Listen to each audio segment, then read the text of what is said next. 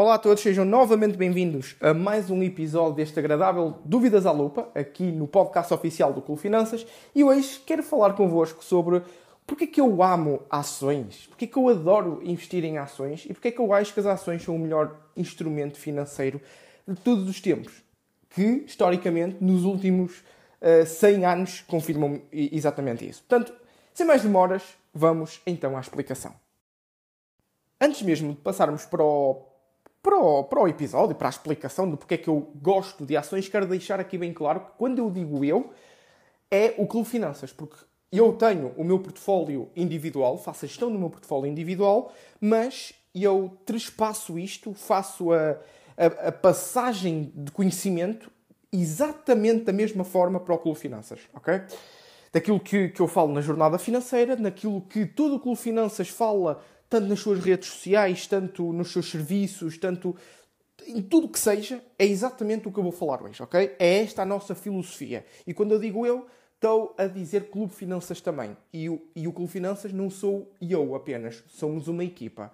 Portanto, para simplificar a coisa, eu vou falar sempre eu, eu, eu, eu. E para, pronto, eu já sei que se fosse ao Clube Finanças eu ia, eh, eu ia, eu ia enganar-me E pronto, é, é, para evitar isso, não é? Portanto, eu gosto de investir em ações porque, vamos começar. Vamos lá ver. Nós temos, neste preciso momento, as treasuries, 10-year bond treasuries, a, a, dar quase 5%. Ou vamos imaginar, não estão a 5%, mas vamos imaginar que estavam. Eu sei que estão, e deixem ver, já para não dizer nenhuma, nenhuma asneira, eu vou pôr aqui no Google. 10-year treasury Treasury Yield. Portanto, eu venho aqui à CNBC e elas estão a cotar a 4.28 de yield. 4.281. Okay? Mas vamos imaginar para efeitos de cálculo mais pronto, favoráveis para nós e para, para... Vocês não estão a ver isto em vídeo, estão sim a ouvir. A, a ouvir. E, portanto, para ser mais fácil para vocês, vamos imaginar que estava a 5, o yield das Treasury Bonds. Ou seja, o que é que isto é conhecido? Isto é conhecido como Risk Free Rate. Quer dizer que se vocês investirem nas treasuries, é dinheiro garantido, não é? É dinheiro, é, nada é garantido neste mundo, mas é, é o, o, onde o dinheiro, onde o vosso dinheiro está mais seguro. É o instrumento onde é considerado o instrumento onde o vosso dinheiro está mais seguro. Portanto, olhando para, para estes 5%, nós temos que dizer assim: caramba, se as treasuries estão a 5%, é o instrumento mais seguro do mundo, então para que é que eu vou me pôr num instrumento que está a dar 3% de yield. Estão a ver a coisa? Pronto. Eh, vamos começar por aí. Então vamos olhar então para uma linha temporal de 5 anos, uh, desculpem, 10 anos, em que vocês podem comprar 10, uh, uh, a, a, a, Treasury a 10 anos, okay? que está a cotar a 5 de yield. Portanto, vocês, ao colocarem 100 euros, vão receber no final do ano, do primeiro ano, um, 5 euros. Portanto, vai, vão, vão, vão ficar com 105. Portanto, isso é uma renda, vamos imaginar, vamos imaginar não, isso é uma renda fixa em que vocês vão receber 5% a cada ano. Ok? E não vamos falar aqui do mercado secundário, nem quero, porque isso era mais. Se vocês fossem a vender, vocês perdiam, ganhavam dinheiro. Não quero falar sobre isso, porque eram, eram mais outros 500 e tinha que explicar outra, uh, outras coisas e outras variáveis. Vamos nos focar naquilo que realmente importa para a minha explicação. Vocês investem 100 euros e no primeiro ano vão tirar 5. Se deixarem lá os, os 100, outros 5 no segundo, terceiro, quarto, quinto e por aí fora até, aos, até um, fazer a sua maturidade, até aos, aos, até aos 10 anos seguintes, que, é, que, que, que vocês ficariam com um ganho de 5, 5 euros por ano. Portanto, 50 euros ao fim desse, desses 10 anos. E investiram 100. Mas como eu estava a dizer, para que é que nós vamos investir numa empresa em que está a, a cotar a, um free cash flow yield de 3%? E eu passo a explicar, eu quero explicar tudo em condições aqui. Claro que não vou ao detalhe, porque isto é um podcast de espero eu 15 minutos, não é? Eu quando estava a, a, pensar em fazer isto, assim, tenho que explicar rápido. Gonçalo, se, se é assertivo, ser direto na explicação, porque eu já sei como é que funciona. Começa a divagar, começa a falar tudo. Aqui tem que ser assertivo para a vossa explicação, ok? Porque dentro da jornada financeira, obviamente que perco uma horinha, uma horinha e meia a explicar tudo ao detalhe, não é? Para vocês perceberem tudo. Eu aqui vou ser breve, conciso, direto e vou tentar explicar na base essencial e o mais básico possível. Portanto, quando eu falo do Free Cash Flow Yield, o que é que é o Free Cash Flow Yield? É o, o, o, o Free Cash Flow uh, que a empresa uh, teve num determinado ano, vamos imaginar, em 2023, que já passou, 2023, no ano fiscal 2023 ela, tem, ela teve 100 euros de free cash flow. Vamos utilizar aqui números redondos e pequenos para facilitar as contas. 100 euros de free cash flow, em que o seu market cap, o que é, que é o market cap? A capitalização bolsista, ou seja, a empresa, se, se quisessem comprar a empresa num todo, um, valia mil, uh, mil euros. Ok? Mil euros. E ela produziu de free cash flow 100. Ou seja, 100 a dividir por 1000 dá 10%. Ou seja, 10% ela está a produzir 10%. Ou seja, o seu yield do seu free cash flow é 10%. Porque se produziu 100 e dividirmos pelo, seu, pelo quanto vale a empresa naquele exato momento, então estamos a obter com aquela compra 10% de yield. É pá, excelente, não é? Mas vamos ser. Vamos ser mais simpáticos, não é? Vamos ser mais reais. E vamos olhar aqui para 30, 30 de free cash flow. Ela valia 1000 e ela estava a produzir, ou produziu no último ano fiscal, 30 de free cash flow. Quer dizer que se nós comprássemos naquela altura, no ano fiscal anterior, nós estávamos a comprar essa empresa a 3% de free cash flow. E vocês dizem, epá, Gonçalo, isso não, não é um negócio nada favorável para nós. Então, se tu disseste, disseste que temos as 10-year Treasury Bonds dos Estados Unidos um, a, a, a, fixar uma yield de 5%, obviamente que vamos para isso. Mas atenção, aqui está o grande custo de oportunidade. Se olharmos a curto prazo, se olharmos para a small picture, obviamente que é melhor o, o, um, o, o um, as Treasury Bonds. Mas se olharmos aqui para uma, uma coisa de longo prazo, nós conseguimos ver que é muito melhor, muito melhor. O custo de oportunidade nem se compara, se olharmos para, essa, para esse mesmo horizonte de tempo de 10 anos, nem se compara a investir em ações versus investir, por exemplo, numa, numa treasury em qualquer outro investimento, por exemplo. Porquê? Porque se, se olharmos, se começarmos com um mil de 3%, olhando para aquele exemplo novamente, e se não fizermos mais nada com a ação, não comprarmos, mais, não reforçarmos, não vendermos, Pá, não fizermos mais nada. Portanto, temos aquele starting yield, aquele começo de yield de 3%. E a empresa uh, produz, ou neste caso aumenta, o seu, fru, o seu fluxo de caixa livre, ou seja, o seu free cash flow por ação em circulação, em 15%.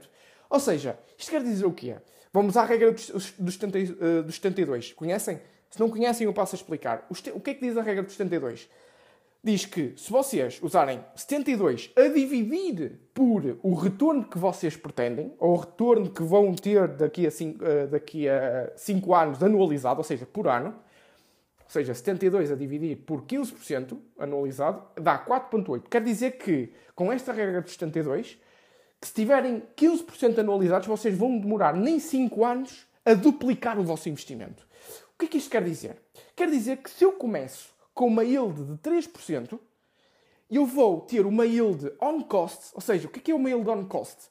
É uma yield sobre o preço pago no ano, no ano 1 de 3% e vou ter esse yield on cost no ano uh, eh, 4.8, mas vamos arredondar, no ano 5 vamos ter 6% de yield. Ou seja, pessoal, no ano, no ano 5 vamos ter mais yield do que a própria uh, 10-year Treasury Bond. Ou seja, só tivemos, só entre aspas, não é? Mas estão a ver como é que o longo prazo aqui já, se, já é uma exponencial nas ações. Nós pagámos 3% enquanto a Treasury era, era de 5%, certo? Mas, epá, vamos aqui olhar para, uma, uma, para aquilo que o Gonçalo, o Clube Finanças, este, este podcast, podcast do Clube Finanças sempre disseram. Longo prazo. É aquilo que constrói realmente as fortunas. Longo prazo. Quando nós pomos isto em perspectiva, nós estamos a pagar hoje uma, um, uma yield de 3% para mais tarde termos uma yield on cost de muito mais. Vamos imaginar agora que.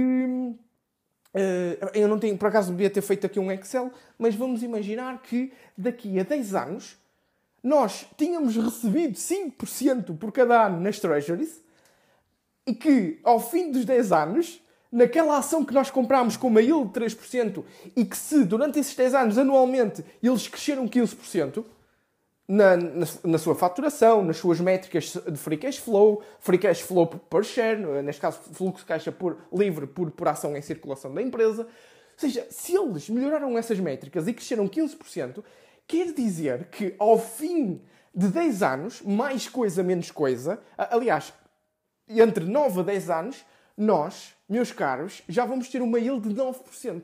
Assim, arredondadamente, não é? Vai ser menos de 10 anos e vamos ter uma yield de 9%. Acho que é uh, 9%? Eu acho que sim. Eu acho que sim. É, acho que estou a fazer bem as contas. Uh, ou é 9 ou é 12. Mas vamos, vamos olhar para o, para, o lado conservador. 9%. Um, que, o meu tico e o teco em termos matemáticos não estão, não estão assim muito bem, que já, já tive aqui alguns erros também no, no Excel. Uh, mas vamos olhar para os 9, ok? Vamos, vamos, espero eu que os 9 sejam, sejam corretos. Enquanto a Treasury Bond estava, a 10-year Treasury Bond dos Estados Unidos estavam a 5, nós já estávamos a ter 9%. Quase o dobro. E eu acho que até são 12%. Não sei porquê, eu acho que estou a dizer tudo, tudo errado e estou. E estou é, vai entre os 9% a 12%, ok? Portanto, reparem só. Reparem só como a longo prazo é uma coisa que para as ações é um exponencial. É incrível. Vamos olhar agora para se olhássemos, por exemplo, eu tenho aqui o meu portfólio. É, é isso mesmo. Eu estou a olhar para o meu portfólio e estou a olhar aqui para uma ação que está com um free cash flow yield de 3,3%. Ou seja, pelo preço atual e de acordo com o seu fluxo caixa livre, está a 3,3%. Deduzindo o seu stock-based compensation, está a 3,1%. Vamos olhar para este 3,1%. É aquilo que nós já estávamos a, a, a ver, não é? Eu vou pagar 3,1% por esta, por esta ação, estou a perder, obviamente, a curto prazo para, para aquelas pessoas que estão a comprar 10-year Treasury Bonds a 4,3%, a fixar a 4,3%. Obviamente estou a perder, mas vai-me faltar apenas 3 ou 4 anos se isto aumentar 15% anualizado, não é? E eu, eu tento encontrar empresas que tenham esse crescimento anualizado do seu free cash flow per share também. Isto vai-me faltar 3, 4 anos para passar aquilo que é o custo de oportunidade do ano zero a comprar uma Treasury Bond de, de, de 4,3%. Reparem só, 3, 4 anos. E não é assim tanto tempo para passar as Treasury Bonds atualmente, porque as taxas de juros estão lá, estão lá acima, não é? Estão, estão, estão mesmo lá, lá em cima. E 3, 4 anos. Não estamos a falar assim de um grande longo prazo. Eu quando digo longo prazo é criar riqueza, é vocês deixarem os vossos investimentos, os vossos bons investimentos, fazerem o vosso trabalho por vocês, criarem a riqueza por vocês e daqui a 20 anos o yield on cost é pá, em mais de 20%. É mais de 20% o vosso yield on cost. Reparem, Warren, eu tenho um exemplo muito prático. Sabem quanto é que o Warren Buffett está a ganhar neste preciso momento com a Coca-Cola só em dividendos? Yield on cost. Yield on cost. 54%. Ouviram bem? 54%. Ele está Hoje em dia, de acordo com o que ele pagou, ou seja, o seu custo de aquisição médio, que, eh, salvo erro, ele terminou as, uh, uh, os seus 7 anos seguidos de, de compra de ações da Coca-Cola em 1994. Se não foi em 94, foi em 97. Mas acho que sim, tenho quase a certeza que foi em 1994. Ele terminou o seu ciclo de 7 anos a comprar Coca-Cola. Ele gastou, gastou, entre aspas, investiu 400, 400 milhões que naquela altura deu X dividendos. Hoje dão Y, não é? Porque foi sempre aumentando. Se vocês forem à, à, à internet e colocarem Coca-Cola. Esperem aí. Ui, desculpem lá. Coca-Cola. Desculpem lá estas pausas, mas é mesmo necessário. Coca-Cola Stock. Se vocês forem ver, tem aí o gráfico, todo bonitinho. E depois tem, tem o dividendo. É lá, isto está mal. 300 e, 326% de dividendo dele. Isso está mal. Mas Certamente, o dividend yield da Coca-Cola, deixem ver aqui ao site do Yahoo Finance, o dividend yield da Coca-Cola uh, uh, uh, está aqui, 3,27. Ok? 3,27%. Vocês dizem, como é que ele pode ter 54%? É o yield on cost, pessoal. É, é o longo prazo. É a beleza do longo prazo. Ele comprou a 400 milhões, investiu a 400 milhões. E ele não fez mais nada, não comprou, não reforçou, não fez mais nada. Apenas deu gold até 2023, vá, com os números recentes de 2023 ou 2022, já nem sei quando é que, quando é que eu fiz esse estudo. ele ganhou, só em dividendos sobre o seu custo, 54%. Pessoal, ele está literalmente a ter retornos de 54% na Coca-Cola. 54%! Fora as mais-valias. Fora aquilo que são as mais-valias. Portanto, reparem só na beleza do longo prazo. Isto que eu dei, o que eu dei agora, do Dividend Yield on Cost, vocês explorarem e virem melhor na internet ou aderirem mesmo à jornada financeira, porque lá está tá tudo explicadinho, nós acompanhamos as lives também. Uh, vocês podem acompanhar as lives mensais em que estamos ao vivo no Zoom uh, a debater as últimas notícias desse, do, do mês que passou, não é? E debatemos tudo, ensino-vos coisas novas, uh, uh, vocês expõem as vossas dúvidas, eu respondo a tudo. Portanto, dentro disso também eu já expliquei o que é que é o, o, o poder do yield do, do longo prazo e, e, esta métrica do yield on cost. Portanto, reparem só porque é que eu gosto bastante de ações. Vocês podem falar imobiliário, certo, mas imobiliário é físico, é, é, tens que lidar com aqueles problemas todos, não é? Os inquilinos, os os problemas burocráticos, ainda para mais aqui em Portugal, não é? Há, há, há, bons retornos aqui em Portugal em imobiliário. Há uns outliers. Claro que há outliers, não é?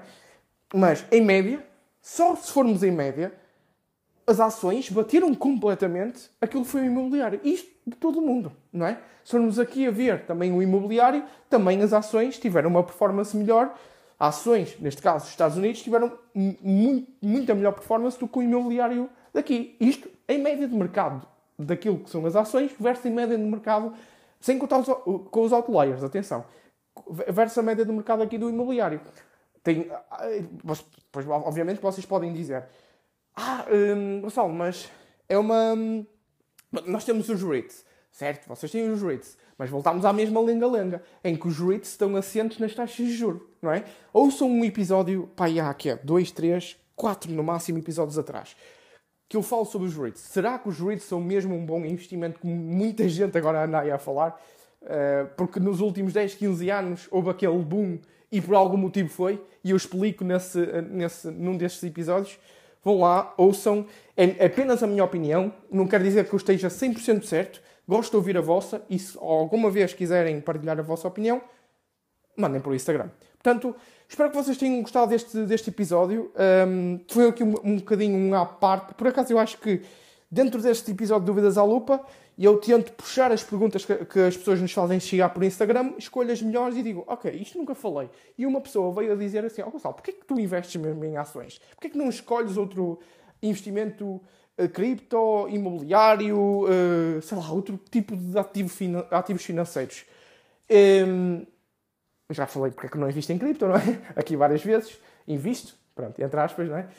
Um, já, já falei porque é que não invisto em imobiliário, mesmo sendo, em REITs, que é mais fácil investir em imobiliário através de REITs que propriamente em imobiliário. Tem menos burocracia, é muito mais líquido, não é? Mas mesmo assim, há melhores oportunidades no mercado financeiro para além de REITs, não é? Portanto, lá está. Eu já expliquei isso tudo. Explicámos também na jornada financeira. Novamente, deixei o, o disclaimer que a jornada financeira está na descrição. Está bem? Se vocês tiverem interesse em aderir. Vamos ter uma live. Uh, temos os lives todos os meses, temos lá as formações todas e temos muitos recursos que vocês vão simplesmente adorar. E, especialmente agora que estamos a trabalhar as ferramentas em Excel de gestão de portfólio, uh, tabela de valores intrínsecos, uh, tabela de valores intrínsecos, já temos, não é? Mas um, uma calculadora de valores intrínsecos para vocês utilizarem de forma simples, com estas métricas mais importantes um, um, uma ferramenta de, de, cálculo de impostos, ou neste caso de otimização de impostos sobre as mais-valias e sobre as vossas vendas no portfólio. Portanto, estamos a trabalhar isso tudo. Cliquem aí no, no botão abaixo para, ver se, para, para vocês verem se têm interesse ou não na proposta de valor que nós estamos a, a oferecer, ok? Um, e pronto, é tudo. é tudo. Espero que vocês tenham gostado e uh, vemo-nos novamente na próxima semana, segunda-feira, às 7 horas da manhã. Forte abraço a todos.